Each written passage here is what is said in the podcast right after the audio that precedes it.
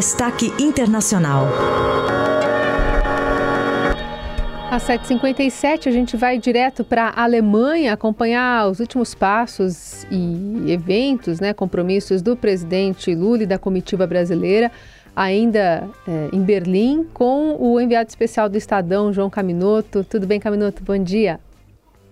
Bom dia, Carol. Bom dia, ouvintes. Bom dia, Heisen. Bom dia. Prazer falar com vocês. Bom, a gente vai lembrar aqui um pronunciamento ontem que o Lula fez, no qual disse que não vai desistir do acordo comercial entre Mercosul e União Europeia, ao lado do chanceler da Alemanha, Olaf Scholz.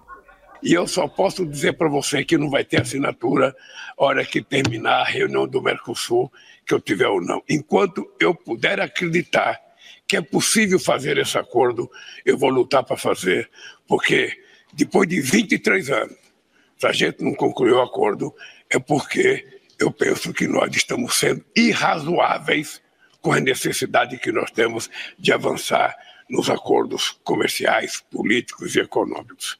Eu sou um homem muito crente. Eu sou um homem que eu não desisto. Você está lembrado do slogan do meu primeiro mandato? Sou brasileiro e não desisto nunca. E eu não vou desistir enquanto eu não conversar com todos os presidentes e ouvir o não de todos. Bom, Caminoto, quanto o Lula, é, apesar de estar tentando afastar essa percepção de fracasso aí do Mercosul, tem chances de conseguir uma nova rodada de negociações, especialmente converter Macron? Então, complicado, viu? Muito complicado essa missão do Lula. É, houve até ontem um, um, um episódio é, engraçado, durante o, o, uma reunião com empresários, né? centenas de empresários que tem brasileiros e alemães, e ele, o, o, o chanceler Scholz também estava presente, e aí o Lula falou, ah, é, explicando que o, o, presidente da Argentina, Roberto Fernandes, não, não estava aceitando fechar o acordo, porque é, nessa, nessa semana, porque ele havia perdido a eleição e o Javier Milei ia subir, e falando também do Macron, da resistência do Macron, né? E ele até brincou, é, vocês alemães, vocês têm seus argentinos também, né? Que são, no caso, os franceses, né? Os alemães são favoráveis ao acordo.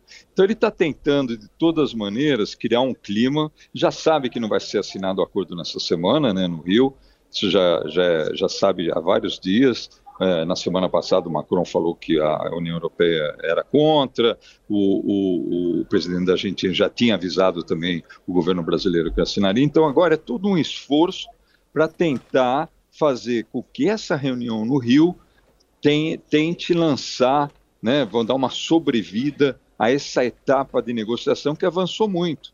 Né? Ela avançou muito e que, se ela for totalmente abortada, a gente vai ver aí uma reversão de avanços num processo que já se estende demais, há 23 anos. Agora, é uma missão muito difícil convencer a França a mudar a sua opinião, não só a França, há setores de outros países também, a, Irlanda, a outros, é, outros países da, da União Europeia, Grécia, que são também resistentes ao acordo mas a França, obviamente, pelo seu poder econômico, é muito resistente, e não é uma coisa do Macron, é, o, o, próprio Lula reconheceu que isso é uma coisa da, de todas as lideranças políticas da França.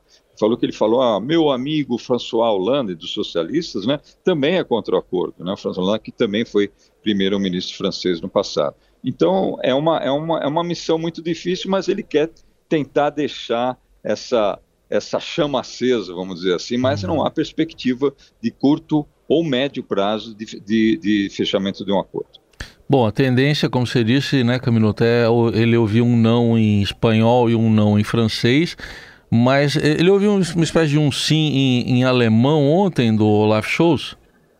Sim, sim. O, o, o, o chanceler da Alemanha, a Alemanha tem uma tradicional posição mais favorável ao Mercosul, pela própria configuração da sua economia, né, do, da aproximação com o Mercosul. A, a Alemanha tem é, uma indústria muito forte. A, a, Alemanha, por exemplo, é superavitária com o Brasil, é, cerca de 6 bilhões no comércio bilateral, que acho que no ano passado foi cerca de 16 bilhões, 6 bilhões favoráveis à Alemanha, o Brasil é deficitário. Então, a Alemanha, tradicionalmente, os shows tentou ali uma pequena saia justa, porque os jornalistas tentaram ver se ele criticaria o Macron, né?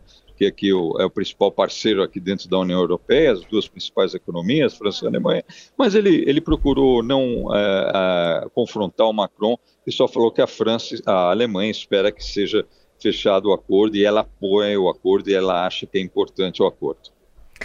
E o papel do Brasil em relação à liderança do G20, e especialmente quando houve esse questionamento sobre a presença de Putin? Ah, então, essa foi um outro momento interessante da entrevista coletiva ontem de, de, de Lula e do chanceler para a imprensa, né? Tinha brasileira, a imprensa brasileira e alemã. Os alemães insistiram nessa, nessa, nessa questão.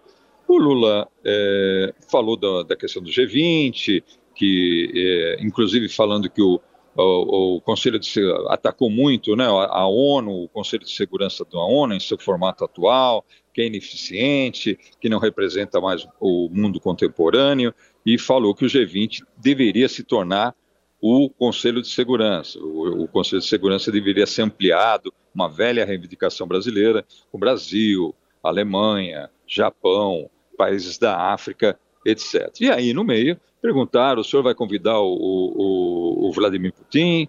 E se ele for, ele vai ser preso. Lula falou que vai convidar, convida o Putin para o que ele tiver que ser convidado, mas é, na, aí adotou um tom mais cauteloso, falou: olha, se decide que ele é preso ou não, é, é, é a justiça, é, aí há um mandado de prisão né, de, de, de, para o Putin pelo, pela Corte Internacional, da qual o Brasil é signatário.